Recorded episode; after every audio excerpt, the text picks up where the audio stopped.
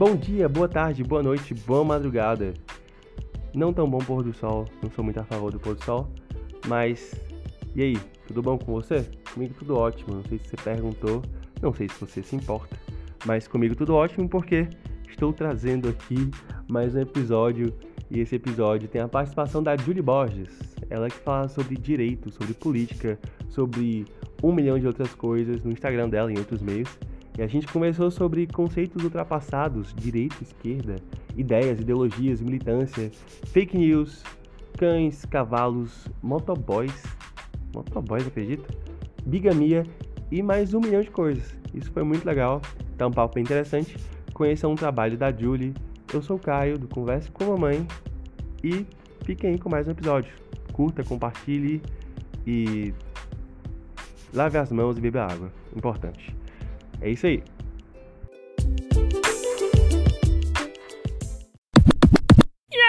Senhoras e senhores, começando mais um podcast aqui, dessa vez com Julie.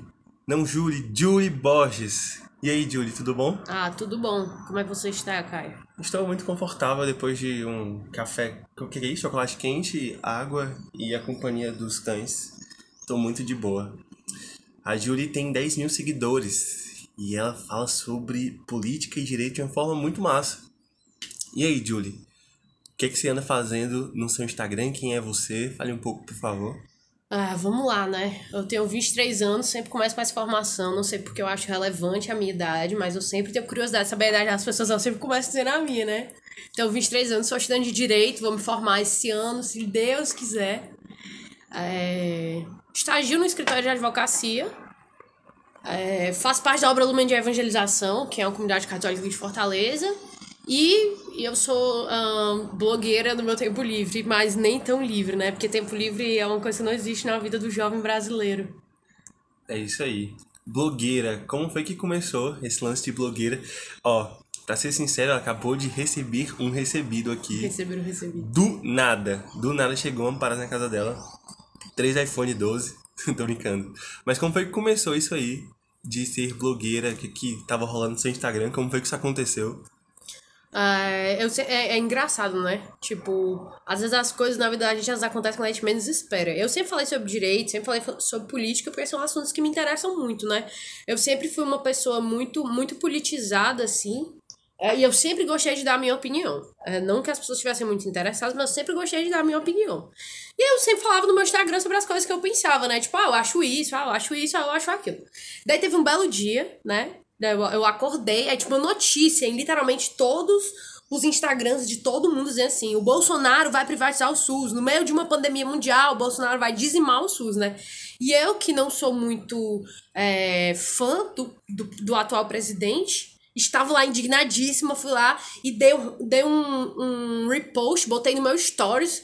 Aí, cinco segundos depois, sabe quando você tem uma semi-epifania assim? Aí eu, Cara, eu compartilhei isso no meu story, mas eu nem li, tipo, eu nem li a notícia, eu não, eu não li absolutamente nada. Daí eu apaguei o post, né, e fui ler a notícia. Não, Daí, daí eu me liguei que tinha um decreto e tudo, e eu fui ler o decreto. O decreto tinha literalmente um artigo. Um artigo. Era minúsculo, tinha um artigo. É, pra quem não sabe, um artigo é nada. Pra não dizer que não tinha um artigo, tinha dois. O segundo artigo era: Este decreto entra em vigência na data da sua publicação, né? Então só tinha um artigo efetivamente. É, e eu li o artigo, e o artigo dizia que o presidente ia abrir, é, enfim, resumindo, processo de investimento para a entrada de capital privado para terminar algumas obras do, do, das unidades básicas de saúde. Então, em nenhum momento, o presidente estava privatizando o SUS. E aí eu falei, caramba, meu Deus, as pessoas na internet, elas hoje em dia não leem nada do que elas estão publicando, né? E é assim que nascem as fake news, enfim. E eu sou muito indignada com fake news, porque, tipo, eu acho que o Bolsonaro faz muita coisa errada, mas pelo menos, tipo, pelo menos indiquem as coisas erradas de forma correta, né? E aí eu tava tão indignada que eu resolvi fazer um vídeo. Fiz um vídeo, peguei meu celular e fiz um vídeo, passei quatro minutos falando, dizendo assim: o, na verdade, o Bolsonaro não vai privatizar o SUS. O que o decreto diz é isso, isso, isso, isso. Quer dizer, se ele vai privatizar o SUS, o SUS eu não sei, mas não é isso que o decreto tá dizendo. E esse vídeo ele teve uma repercussão absurdamente maior do que eu imaginava. Quando eu vi, ele tinha quase 800 mil visualizações. E dois dias depois eu tinha 10 mil seguidores. E foi assim que eu virei blogueira. Né? Tipo, não, não foi uma coisa tão intencional. É isso aí. É, essa questão de informação E o que a galera pega lá, né? Sei lá, vê lá um jornal de Instagram aqui do Ceará. Então tem lá fotinha lá do presidente e tem lá Bolsonaro, tal, tal, tal, tal, tal. Você acha que, que os jornais online, eles, eles meio que dão uma colaborada nisso? Ah, com certeza. Tipo, uma, é, uma coisa que os bolsonaristas dizem muito é que a mídia, ela tá muito contra o Bolsonaro, isso é muito fato, né? Mas, assim, eu acho que isso, de certa forma, é consequência da, da postura dele desde o início, né? Porque desde o início ele ia se mostrando é, verdadeiro antagonista às mídias tradicionais, principalmente a Globo, né? Tipo, na minha casa não se assiste mais Rede Globo, minha mãe é bolsonarista, vou usar esse termo. É, e aí ela não assiste mais Globo de jeito nenhum. Conheço várias pessoas que não assistem Globo de jeito nenhum. E assim, é, eu acho que a mídia, ela traduz a informação de uma forma bem... Hum, tendenciosa? Tendenciosa, é. Mas ao mesmo tempo, é, ele se declarou inimigo da mídia, né? Então, assim, é como se é, é isso aí, ele, ele cavou a própria cova dele, nesse caso, na minha opinião. Mas não tem um papel ético da mídia de levar informação independentemente de com quem ela tenha guerra ou não? Tipo assim, pô, ele declarou inimigo da mídia, então seria ético a gente não comprar essa briga. A galera acabou comprando isso aí, aí, tipo, pô, a informação que chega num cara que se alimenta só pela mídia vai ser totalmente polarizada, né? Com certeza. Existe, teoricamente, um, um, um viés ético, mas ética é sempre uma coisa muito subjetiva, né? É. é. E aí tu viu que tem muita informação que vem chegando de maneira distorcida ali. E o teu papel é justamente esse de, ó, vamos conversar aqui direitinho sobre é, esse assunto. Exato. Eu acho que, na verdade, esse é o papel de qualquer pessoa que tem é, assim, meios para dar essas ferramentas, né? A gente não sai do mesmo. A gente, a gente não sai do mesmo lugar, né? Tem até um vídeo no meu Instagram que eu falo sobre isso, que meritocracia não existe.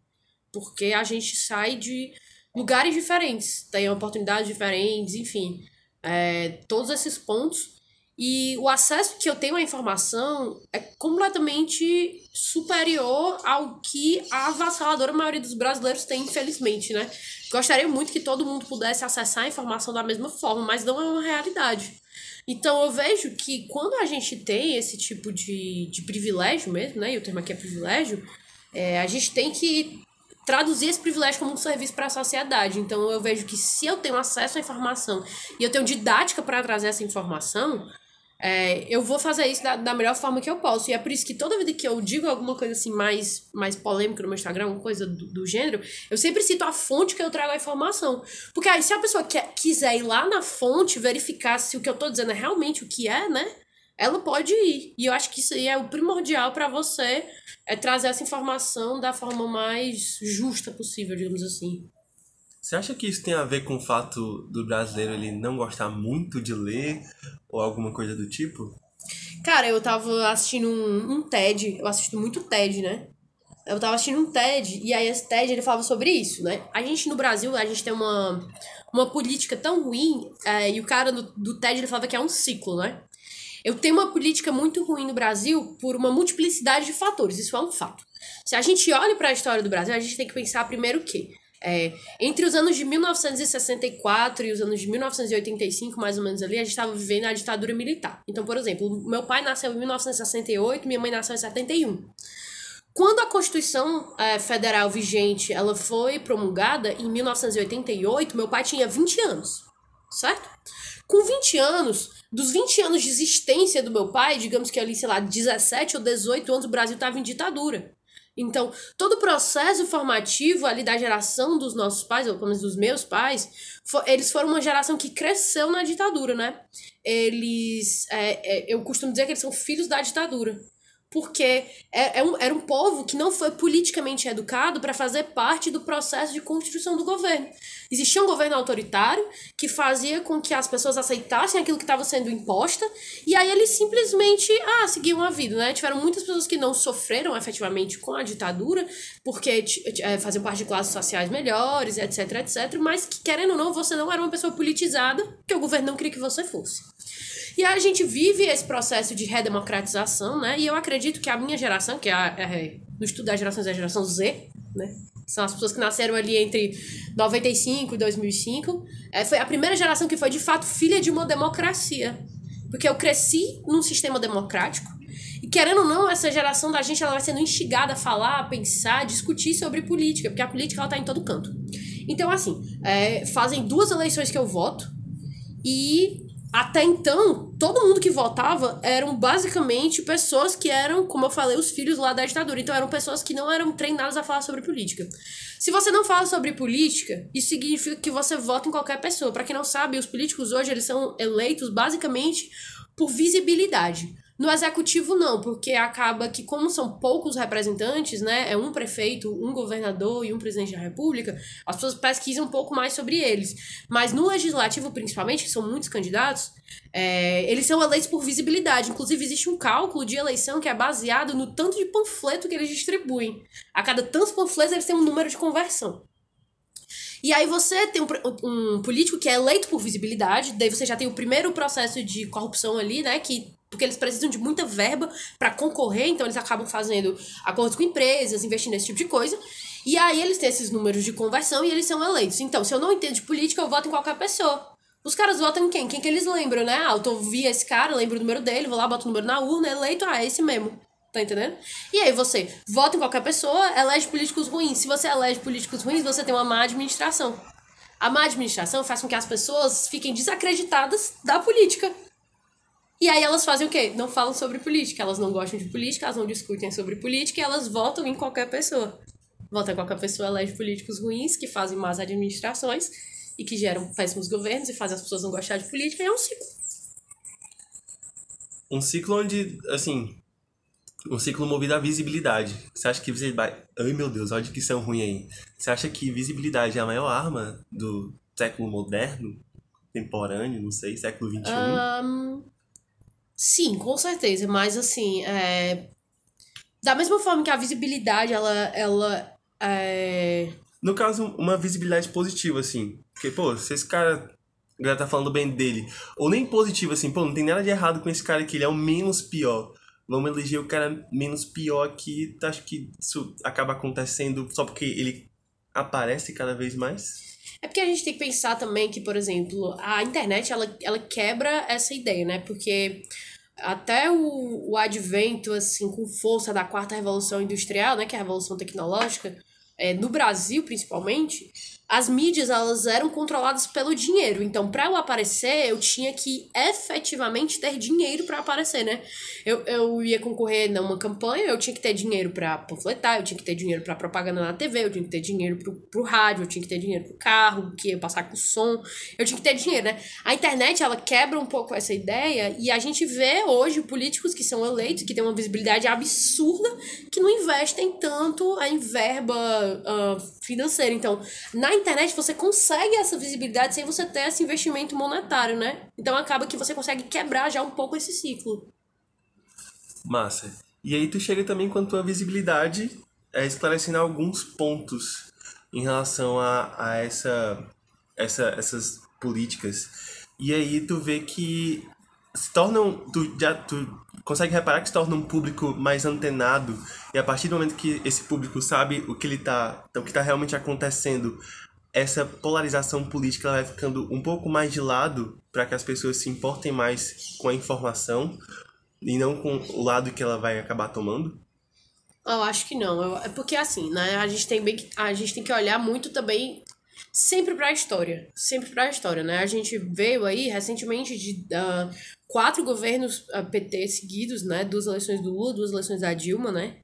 Aí teve ali o finzinho do, do governo Dilma com o impeachment e o, o governo Temer, né? Mas que, querendo ou não, ele foi democraticamente colocado ali por meio da Dilma, né?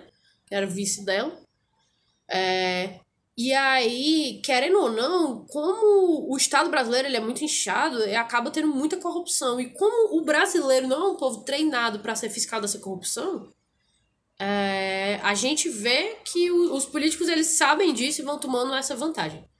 Então, a polarização ela vai se exacerbando porque a indignação do povo com a, com a, com a corrupção, né, meio que formou um outro lado. Só que a questão é que esse outro lado, ele tá fincado em pilares que não são os pilares corretos. As pessoas acreditam firmemente que tirar o PT ia diminuir um, exponencialmente a corrupção do governo, mas isso aí é uma inverdade. A única coisa capaz de diminuir a corrupção no governo é se a população efetivamente for fiscal desse governo. Eu sempre digo que eleger um ou dois ou três políticos honestos não, não resolve a corrupção, porque esses políticos ou eles são corrompidos pelo sistema, ou eles são expelidos pelo sistema, porque o sistema é muito maior do que dois ou três. Ah, Júlio, mas a gente tem que começar de algum lugar. Tem, mas a gente tem que começar de um lugar que seja efetivamente capaz, né? Então, assim, o acesso à informação, muitas vezes, ele não acaba com a polarização, porque as pessoas, elas tornam a informação cada vez mais polarizadas, mesmo tendo acesso à informação. Porque eu tava até dizendo pro Caio aqui, né? Tem uma frase que é um estado popular que diz o seguinte: quem conta um conto aumenta um ponto. E eu aumento esse ponto, muitas vezes involuntariamente, baseado na minha ótica de ver o mundo, né? Cada pessoa ela tem uma ótica de ver o mundo e a gente tende a ver sempre o mundo baseado da forma que a gente foi treinado para ver. Então, eu vou ver o mundo é, segundo os meus critérios, segundo os meus valores, segundo as coisas que eu acredito e a forma que eu fui criado. Então, acaba que isso polariza mais ainda, porque para você é, findar essa polarização, você tem que sair um pouquinho da sua zona de conforto e você tem que perder a sua visão do mundo, né? Eu sempre digo que é, você você se colocar no lugar do outro, muito mais do que você pensar se fosse eu, é você pensar e se eu fosse ele. Só que as pessoas elas não estão dispostas a sair da zona de conforto e isso acaba polarizando cada vez mais. Porque eu só olho pro meu umbigo, eu só quero ver como é que vai ser do jeito que, pra mim, eu acho que é certo, entendeu? Você falou que as coisas elas precisam partir de um lugar efetivamente capaz, né? O que basicamente não acontece. É, qual tu acha que seria um lugar efetivamente capaz para que as pessoas elas começassem a entender e não, assim, tomar um lado, mas da maneira correta? É que eu acho que a gente não precisa tomar um lado, entendeu? Ah, sim. As pessoas elas têm essa ideia de que elas precisam tomar um lado. Uhum. Ah, eu preciso escolher um lado, porque porque tem um lado certo, mas não existe um lado certo, entendeu? O governo, a política, o sistema é para todos. E eu sempre digo que o, o problema da direita é achar que tudo da esquerda tá errado, e o problema da esquerda é achar que tudo da direita tá errado. Partindo do pressuposto que direita e esquerda já são é, termos e conceitos absurdamente ultrapassados, é, a gente tem que olhar sempre para a história do país, como é que esse país foi construído, como é que esse povo foi colocado ali, por que, que aquilo funciona daquela forma, né? E aí a gente tem que olhar para modelos de sucesso no mundo e tem que encontrar meio que um meio termo entre como que eu vou pegar essa bagunça que tá o Brasil para chegar num, sei lá, num padrão de vida do Canadá, da Suíça, né? Como é? Tipo, que caminho que eu tenho que traçar? É, o que foi que eles fizeram que deu certo? Só que não é só simplesmente aplicar as políticas públicas que eles aplicaram. A gente tem que entender as defectividades que existem no sistema governamental e na sociedade brasileira, a gente tem que primeiro construir uma base sólida para que depois a gente aplique essas políticas. Então, assim, é, quando a gente tem essa ideia de que a gente precisa tomar um lado, a gente já pressupõe que existe um lado certo, né? E eu não acho que existe um lado certo. Eu acho que o certo é você entender que eu não sou obrigado a aceitar tudo que esse lado diz e nem sou obrigado a aceitar tudo que o outro lado diz. Eu posso olhar para um lado e ver o que eu acho que funciona dele e eu posso olhar para o outro lado e ver o que funciona nele, na prática. Julie, o que é que você acha que é um governo de sucesso? Um governo liberal, óbvio.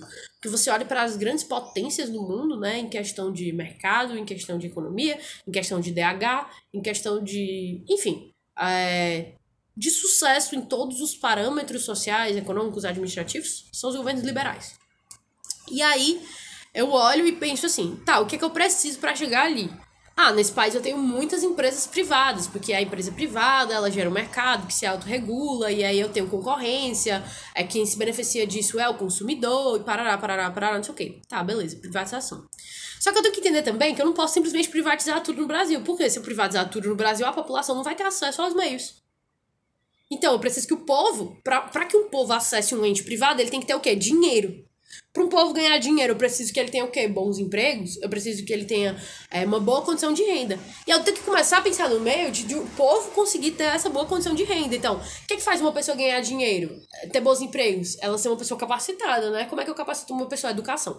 Então, quando a gente vai voltando, voltando, voltando, voltando, voltando, a gente sempre vai entender que a única coisa que salva uma nação é a educação. Só que não é simplesmente eu ter boas escolas, porque eu, eu posso ter excelentes escolas, mas se a criança não tem meio de acesso à escola, ela não tem como chegar na escola, então tem que ter transporte. Se a criança não, não é uma criança saudável, ela não pode acessar a escola, então tem que ter saúde. É, se a criança não tem um ambiente seguro em casa, ela não pode acessar a escola, então eu tenho que ter moradia. Desde começa a olhar para os direitos sociais, né? A moradia, a saúde, o transporte, é, o lazer, é, enfim, todos esses pontos que são direitos sociais ali de base, né? E aí eu tenho que pensar, beleza, mas essas pessoas não têm dinheiro efetivamente para consumir tudo isso. E é aí que o Estado entra. Então, o Estado tem que construir ali é, os direitos sociais e as questões de base até que o povo tenha capacidade financeira de acessar tudo aquilo é, por ele mesmo, digamos assim, né? É, enfim, e aí para mim, o, o grande problema da esquerda, né, que é quem apoia essa entrada do Estado para o fornecimento desses serviços de base, é que a esquerda não vê isso de maneira finita. Tipo, beleza, o SUS é massa, tem que existir, porque tem gente que não tem acesso à saúde. Tá, tudo bem. É, beleza, as escolas públicas são massa, precisa existir porque tem gente que não tem acesso à educação. Beleza, tudo bem. Mas privatizar é a opção mais inteligente, porque você aumenta a qualidade de serviço, o mercado se autorregula, tudo aquilo que eu já falei, entendeu? Então, é, na minha concepção, o Estado ele precisa ser paternalista o suficiente para que o filho, né, no caso o povo, se emancipe. É tipo como você cria uma criança. Você tem um filho, você tem uma criança. Aí, quando seu, seu filho é um pivetinho, você precisa fazer o quê? Ensinar o seu filho a comer, a tomar banho, a ir pra escola, a estudar, a ler, parar, parar, parar. Tudo bem, você ensinou lá seu filho a fazer as coisas. E você vai, né? No começo você vai fazer tudo pelo seu filho, depois você vai fazer junto com o seu filho. Mas qual que é o seu objetivo como pai? É que em algum momento seu filho aprenda o quê? A fazer sozinho, não é verdade? Porque se você não aprender, se o seu filho não aprender a fazer sozinho, via de regra você falhou como pai. Entendeu? O objetivo do pai, né, e que deveria ser a ideia aplicada no Estado paternalista, é ser paternalista o suficiente para que a população se emancipe. Só que a esquerda não vê isso, entendeu? Eu não vejo um projeto de esquerda que as pessoas coloquem ah, uma data prevista para aquilo terminar. Ah, Júnior, mas não tem como, tudo bem, pode ser prorrogado, mas você tem que gerar uma expectativa de fim. Porque se você não gera essa expectativa de fim, fica com aquela ideia meio que ah, de eterno da pessoa naquela situação, e aí o povo se, se acomoda. Entendeu? Você acha que. Uma vez eu, um cara falou pra mim, até um segurança particular, ele falou assim: a gente tava discutindo sobre é, armamento. Ele falou: olha, se o Brasil começar a funcionar real hoje, você tá falando de crianças, né? É, a gente não vê esse Brasil que funciona. Só vai, quem vai ver isso são teus, teus netos, teus bisnetos. Tu acredita nisso? Ah, com certeza. É meio que me a mesma ideia que eu falei lá sobre, sobre os filhos da democracia, né? Tipo, você demora 20, 30 anos para educar uma geração. Então, você demora 20, 30 anos para poder é, mudar uma coisa efetivamente. É por isso que, por exemplo, a lei das cotas, para quem não sabe, ela tinha um período de vigência ali de 20 anos, porque na teoria é uma geração, entendeu? Isso aí. Massa. Mas, assim, apesar de tudo isso, você tá, tá lá no Instagram e olha, gente, vamos fundamentar isso aqui. Existe uma militância ali cega, né? Tipo, dos dois lados. Dos dois lados, é. Chegar aí, tipo, ah, eu só quero derrubar o Bolsonaro a todo custo e tal, que ele morra. Aí, não sei se você viu isso, teve a. Uma lojinha que tava vendendo a cabeça do Bolsonaro. Hum, total. E aí, é. O que é que você acha disso? Ah, eu acho que da mesma forma, e eu já falei isso várias vezes, que o governo não fez tudo errado, né? Ele também não fez tudo certo. É, eu acredito que, assim, o vídeo que eu gravei um vídeo esses últimos dias falando sobre o Bolsonaro, e eu digo que o grande problema do governo Bolsonaro é o próprio Bolsonaro, né? Porque para você ter um governo que vai gerenciar uma nação de mais de 200 milhões de pessoas, você precisa entender que você tem entes federados, né? A União, Estados, municípios, Distrito Federal, e que apesar desses entes federados eles serem completamente independentes entre si, eles estão contidos no mesmo território nacional, então eles precisam trabalhar juntos. Então, é, atualmente aqui no Ceará, né, a gente tem o governo, o governo estadual, ele é aliado do governo municipal. O prefeito do, do estado do Ceará e o governador, eles meio que são amigos, né, eles trabalham juntos. Então, é, muitas coisas acabam por funcionar no governo porque tem essa essa parceria do governo estadual com o governo municipal aqui no Ceará. É, e aí a gente entende a necessidade de você ter esse, digamos assim, assim, é bem aspas, mas que é bem o melhor termo, esse trabalho em equipe. Porque se a gente tivesse, a nível de Ceará, o governo municipal de Fortaleza e o governo cearense antagonistas, eles ficam meio que um pisando no calo do outro que é exatamente o que a gente vê acontecendo entre o governador do Ceará hoje e o presidente da República, porque a postura do governador do Ceará hoje é 100% antagônica ao presidente da República. Eu não estou dizendo aqui é, que tudo que o Camilo faz hoje é certo e nem que eu apoio tudo que ele faz, o que eu acho que tudo que ele faz é excelente, tá? E nem que a mesma coisa do, do presidente. Mas que isso gera um problema de administração, gera, entendeu?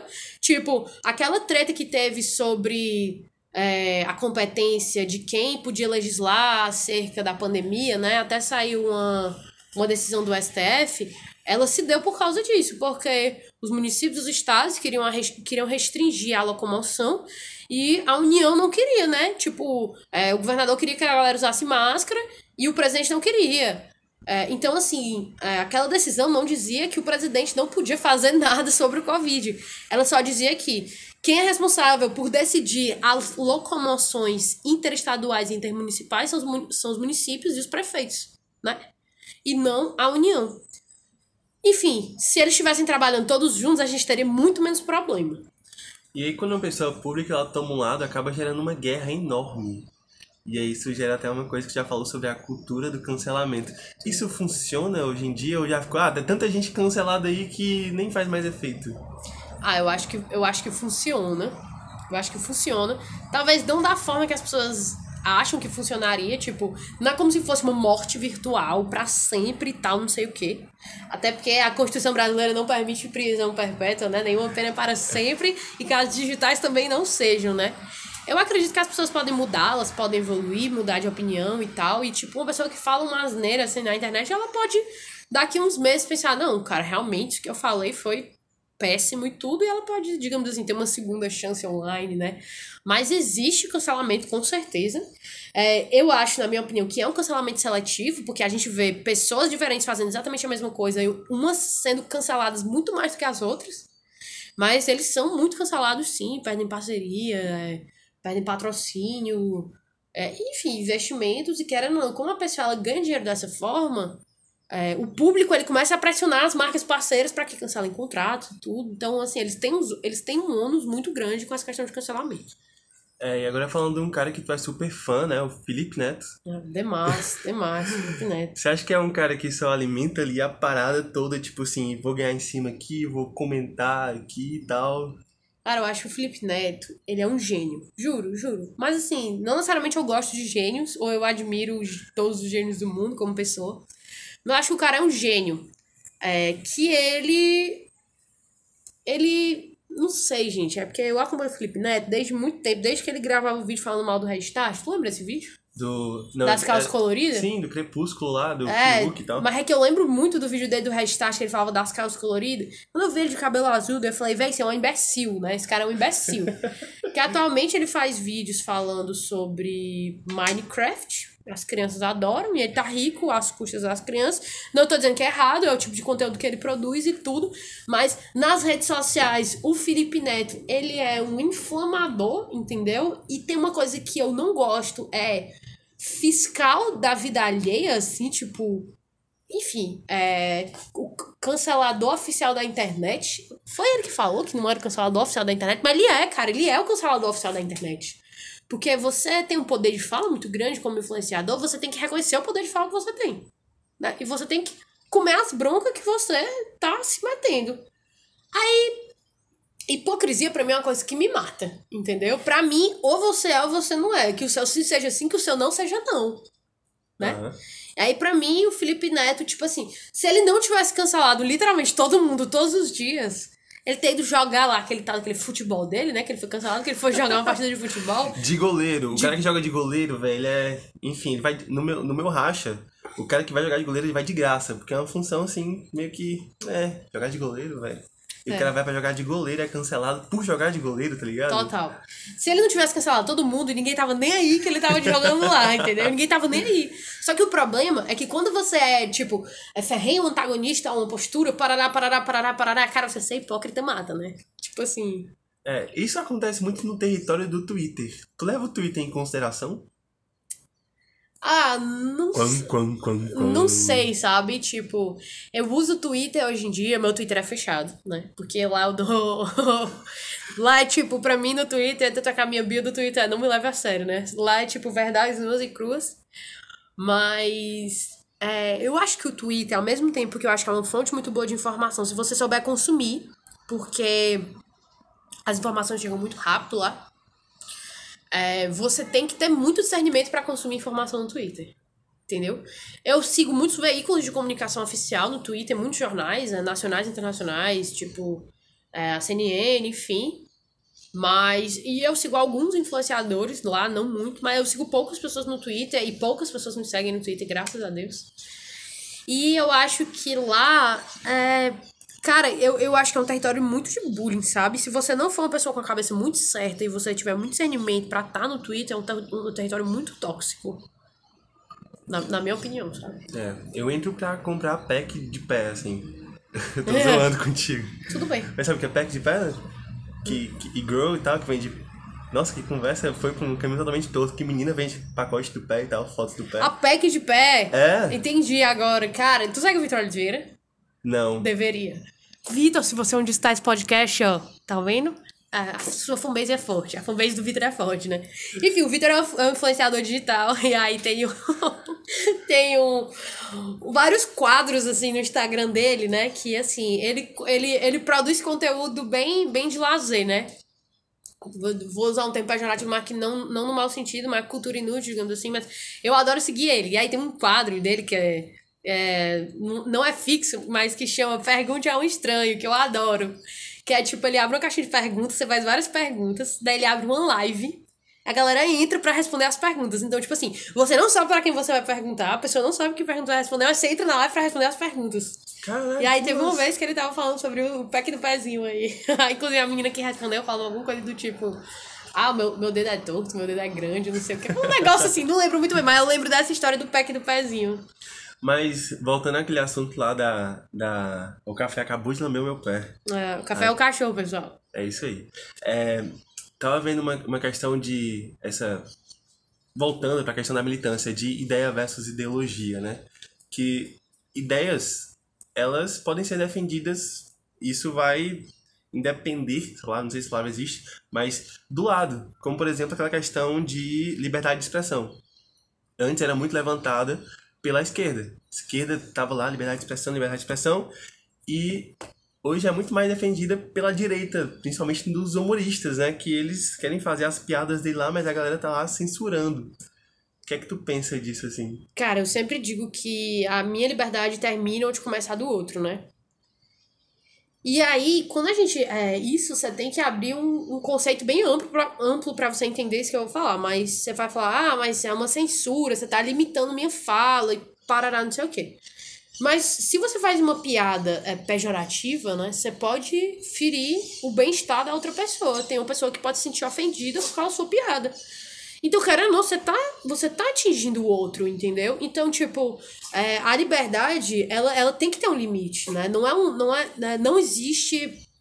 Assim, é, quando a gente vai falar sobre direitos fundamentais, existe lá o direito à liberdade de expressão, a liberdade no geral, né? Que é um direito de primeira geração, um direito individual.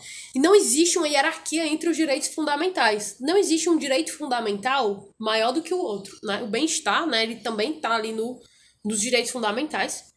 É, e querendo ou não, você fala, ah, mas qual, qual, mais, qual mais importante, né? Nesse momento, quando você tem uma colisão de direitos fundamentais, você vai precisar de um juiz que vai fazer um sopesamento desses direitos. Ele vai botar em prática o meu direito fundamental versus o seu direito fundamental. Ele vai dizer qual que, o que vai se sobrepor, né?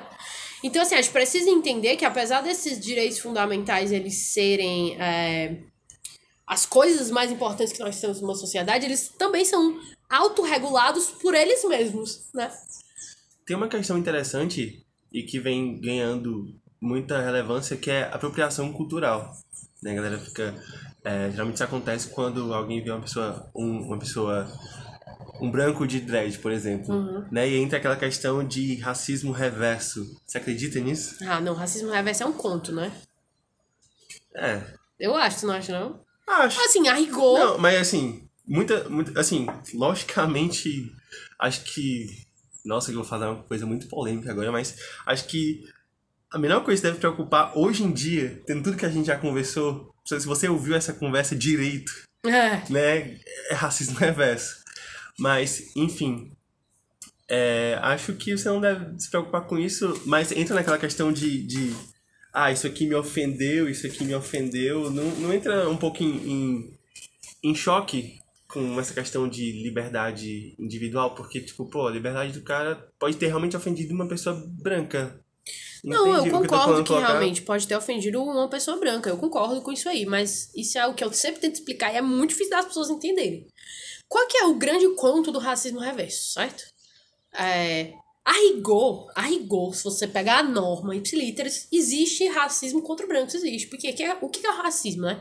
É uma discriminação é, em desfavor da etnia, né? Levando em consideração traços étnicos.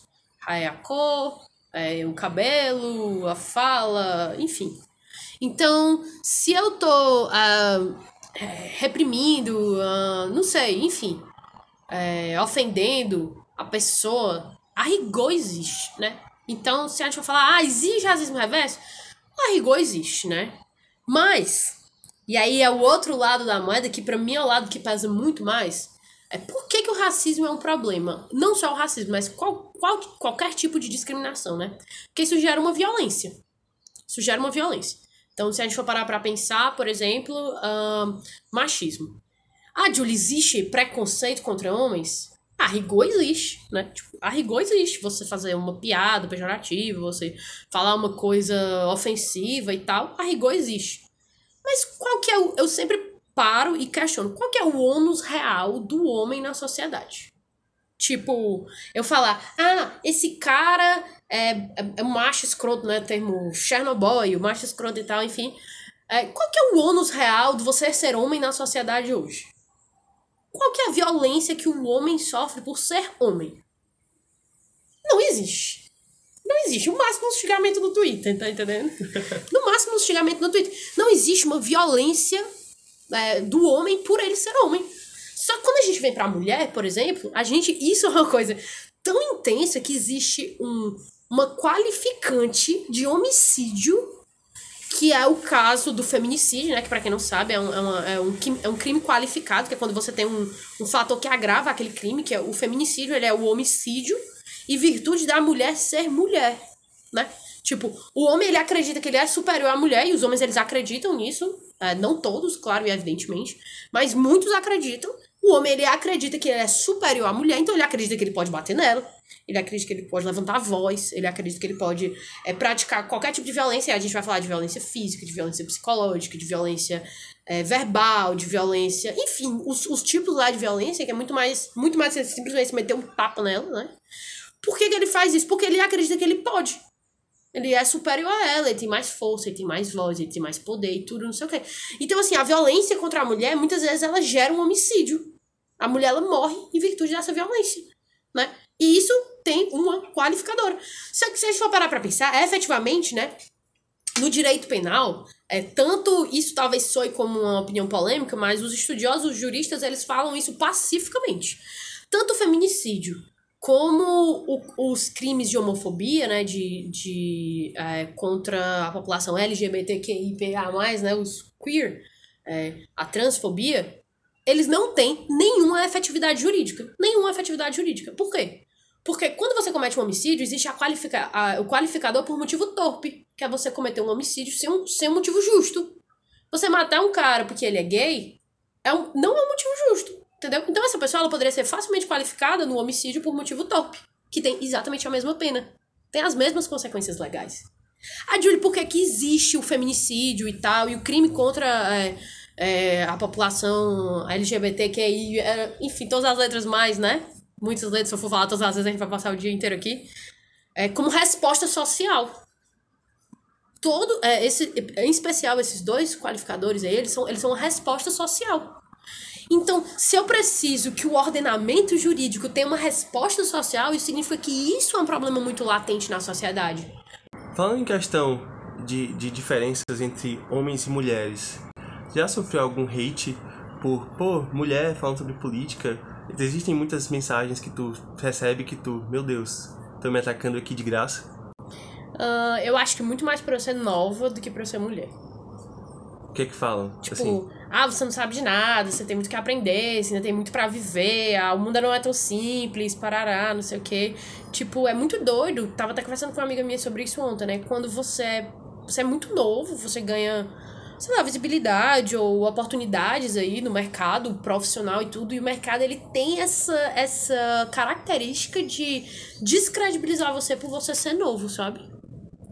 E às vezes você tem muito mais conhecimento porque tem uma pessoa que tá antenado o tempo todo e sabe do que tá falando. E a galera te tira toda a tua credibilidade. Porque, porque... sei lá, eu tenho 23 anos e cara de criança, entendeu? Tipo, quem nunca viu foto minha, vai lá no meu, meu Instagram e olha, tem uma carinha de ser mais nova do que eu sou, né? Tipo, eu tenho 23, já sou muito nova, mas eu tenho cara de ser mais nova do que eu sou. E assim, é muito doido, porque eu falo, tipo, cara, beleza, essa pessoa pode ter uma história de vida, né? E ela pode, sei lá, se você for levar em consideração anos vividos, experiências vividas, ela pode realmente saber mais do que eu, etc, etc. Mas assim, é, isso que eu tô falando, isso que eu tô sabe, dando meu, minha cara tapa na internet para poder expor a minha opinião para milhares de pessoas, é, eu estudei muito para falar isso, entendeu? Eu estudei muito porque eu sabia que eu ia levar muita porrada de, de questionamento, de gente com, com ideias antagônicas. Então eu, eu tinha que ter muita firmeza na minha fala, não só pra para trazer uma informação decente, mas para gerar confiança de que aquilo que eu tô falando é verdade, entendeu? E não só verdade, mas embasado. E aí vem uma pessoa e ela tenta te descredibilizar porque você é novo. Tipo assim, ah, paciência, né? Tipo assim, quantas faculdades você fez, meu filho? 32? Quantas horas você estudou sobre isso, entendeu? Você leva quanto tempo para fazer um, um vídeo pro Instagram? De preparação total. Ah, quero fazer um assunto, quero fazer sobre assunto tal. E aí, quanto tempo você leva, assim, da preparação completa até do começo até o tá postado? Uh, eu vou ser bem honesta. Depende do tema, né? Tem temas que eu acho que, que eu preciso estudar um pouco mais, que, é, que, que, tem, que são é, muito mais multifatoriais, que levam. Principalmente temas mais abstratos, eu demoro um pouco mais. Mas se eu for fazer sobre um tema específico, tipo de direito, uma questão específica assim, é tudo. Do momento que eu, eu digo, ah, vou gravar esse vídeo até ele tá online, sei lá, uma hora. 40 minutos. De, de gravação ou de conteúdo tudo? Não, tudo. Sento, pego o caderno, faço o um resumo, falo, Posto. Rápido. Rápido, é. É que eu gravo, tipo assim. Eu acho que eu conto nos dedos os vídeos que eu tive que regravar. E os vídeos que eu tive que regravar foi porque acontecia uma coisa, tipo assim, todos os cachorros começavam a latir, caía alguma coisa no chão, alguém falava muito alto no fundo e tudo. Mas geralmente, geralmente, é, quando eu tô me preparando pro vídeo, eu escrevo um mini roteirinho, que geralmente eu não leio, eu uso só como organização de ideia mesmo. Isso já vai formando na minha cabeça a ordem ali do vídeo, né?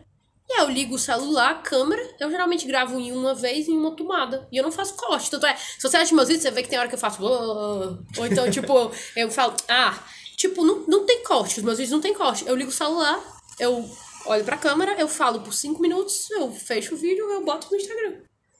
É isso. Massa. É muito interessante seu Instagram. Tem muitas histórias, até suas nos stories. É. E aí, sobre as suas histórias, tem um pequeno quadro aqui no final chamado Perguntas Secretas. que é a parte que você chora e vai atrás dos seus direitos, não tô brincando. Tudo bem. Mas. Conheço é... meus direitos. é... Já processou alguém? Não. Não? No processo meu, não. Mas. já é que... pensei, já cogitei, já cogitei. Mas nunca processei ninguém. É, pra, um, pra um, uma pessoa que. A gente escuta muito isso, né? Ah, eu vou te processar, vou te processar, vou te processar. Como é que se processa alguém? Ah, depende. Primeiro você tem que ver a área que você vai processar, né? A, a, a melhor resposta para essa pergunta é como é que se processa alguém? Procure um advogado.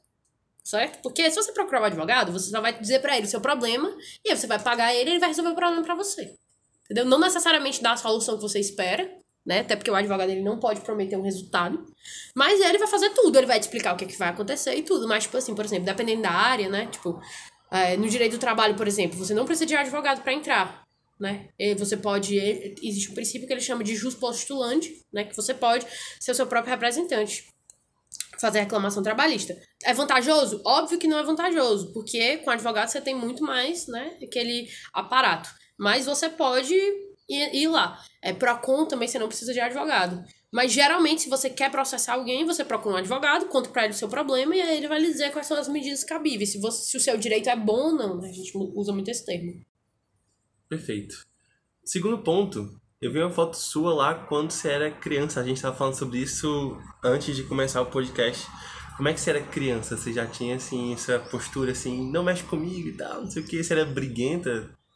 Ah, eu sou muito Sabe, sabe aquele cachorro que late muito, mas ele não efetivamente é, é nocivo a ninguém? Tipo uhum. assim, eu não gosto que as pessoas encostem muito em mim. Tipo, sempre fui muito barulhento de arrumar confusão no sentido de, ah, eu acho que isso é um absurdo, não sei o quê. Tudo aquilo lá na faculdade eu sou conhecida. Tipo, eu chego na coordenação, eu abro a porta, a coordenadora eu olho pra mim e já falo assim: eu sei que você está muito indignada. Agora respire e me conte qual é o problema. Eu, professora, porque eu estou muito indignada com isso, isso, isso, isso, isso, não sei o que, não sei o que, não sei o que. Mas assim, é, eu não me envolvo em brigas físicas. E se eu achar que a pessoa pode me bater, eu também não brigo com ela. Eu gosto de discutir, assim. Uhum. E eu já tô bem melhor nesse sentido, porque eu acho que na medida que isso se torna sua, sua profissão, sua rotina, né? Você vai ficando com preguiça de brigar com, as, com as coisas da vida pessoal. Acaba, é, preguiça de discutir. Advogado processa muito pouco. É, né? Causas pessoais, é. Entendi, entendi. Não sabia, tá aí. É, porque, tipo, primeiro que você sabe dos percalços da justiça, você sabe como a justiça demora, você sabe. Uh, geralmente como é que o judiciário decide, você sabe. Tipo assim, você, você fica pensando, cara, será que vale a pena realmente entrar com esse processo? Porque você já pensa, tá, eu vou entrar com esse processo, vai demorar tanto tempo, pode acontecer tal coisa, parará, não sei o que, não sei o que, não sei o que, não sei o que, aí você fica. Ah, não, quer saber? Deixa pra é, lá. Deixa pra lá. Deixa né? pra lá, tipo, lido com isso, entendeu? Uhum. Sobre a última pergunta, é a que eu mais fiquei empolgado para fazer. É, a Constituição tá na sua frente agora. Você precisa tirar. Isso, logicamente, é muito numa realidade totalmente alternativa. Hum. Você precisa tirar uma lei e colocar uma exclusivamente sua. Independentemente de qual seja. Tirar uma lei? É, tipo assim, pô, eu não acho essa lei aqui. Acho que essa lei pode. Assim, é assim, uma realidade totalmente alternativa. Mas, tipo, pô, tira uma parada lá, sei lá, estacionou errado, não sei. Estacionou errado, envia, tá. Isso tá na Constituição. É, caralho, meu Deus. tem tanta coisa. É que tem tantas leis, né? É, tem tanta coisa, mas tá. Tem lá. Uma lei geral. Uma lei tem geral, que ser da lei... Constituição, pode ser uma Qualquer lei. lei, sei lá. Tem ah, que tirar uma parada e colocar. Uma, uma lei que eu tiraria, com certeza eu tiraria. Eu até já falei isso no meu Instagram. Eu tiraria bigamia do Código Penal. Tipo, porque bigamia é crime. Tipo assim, cara, você vai enquadrar aquela pessoa como criminoso, literalmente criminoso. Tipo assim, tá criminoso, tu pode ir pra cadeia por causa disso. tu vai gastar teu réu primário porque tu causou com duas pessoas. Uhum. É uma coisa sem sentido, né, não? É. Tu não acha que tem mais, tem mais coisa pro Estado se preocupar, não? Tá, tu tiraria... O crime de bigamia. O crime de bigamia. Tá. E tu colocaria o quê? Tem que ser teu. Não pode ser geral, tem que ser teu a Julie não gosta de tal coisa. Ah. É... Felipe Neto tá proibido. Felipe Neto tá proibido. Eu ia falar uma coisa, certeza eu ia ser cancelado. Não, não vou falar. tá. É, depois eu falo, mas enfim. Tá bom. É, eu. Nossa. Eu não sei. É que eu não gosto de motoqueiro. Tá. Eu acho que muita gente não gosta de motoqueiro, né? Uhum. Tipo assim, eu acho que eu. Eu não sei, eu acho que eu proibiria os motoqueiros de transitarem por alguns horários. Já perdeu algum retrovisor por causa disso? A minha mãe já. Se você é Antes... é motoqueiro, melhore, entendeu? Não seja um motoqueiro que cruza os carros adoidadamente e que passa, sei lá, entendeu? Na contramão. Essas coisas que motoqueiros fazem. Os motoqueiros que vêm já ter recebido ouvindo isso. Já pra pensar nisso? Hum, pois é, mas tipo assim. eu conheço os meus direitos. Pergunta extra. Sempre surge alguma coisa. Dê um conselho pra galera que vai fazer 18 anos agora. E para os mais novos, como a gente, não que isso seja empecilho para você fazer os seus vídeos. é, com que gastar o réu primário? Cara, se eu fosse você, eu ficava com ele. Importante, né? É. Não gaste o réu primário. Meu conselho é não gaste o réu primário. Porque no dia que acontecer um crime culposo, que é aquele que você não tem intenção de cometer, por imprudência, perícia ou negligência, você ter um réu primário na hora dessa faz falta.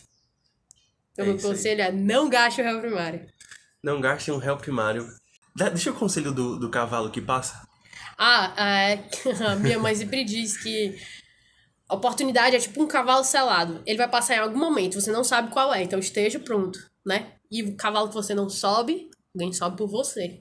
Então, assim, a vida, ela é cheia de planos. Mas muitas vezes eles não acontecem exatamente como a gente espera. Às vezes aparece uma coisa melhor, às vezes aparece uma coisa diferente. Então, se aparece uma oportunidade na sua vida, meu queridinho, abrace, não é não? Julie Borges, conheçam o trabalho dela, vão lá no Instagram. E é isso aí. Instagram super informativo. Quer deixar algum recado? Quer deixar Instagram? Quer deixar Quer... Julie Boys Underline, J-U-L-I-E. Vai ter escrito, né? Vai ter escrito. Então é isso.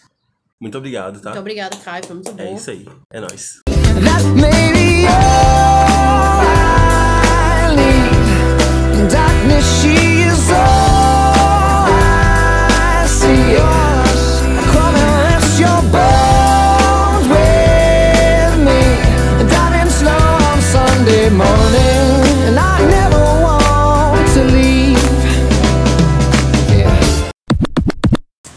Verdade, na verdade, na vida real, meu nome é Julie.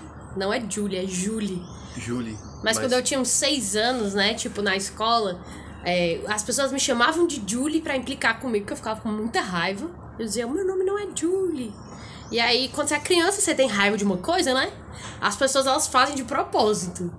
E aí, no colégio, pegou que esse era o meu nome, né? Então, se você conhecer qualquer pessoa que me conheceu antes dos seis anos, tipo, minha família, meus amigos de infância, todo mundo chama de Julie.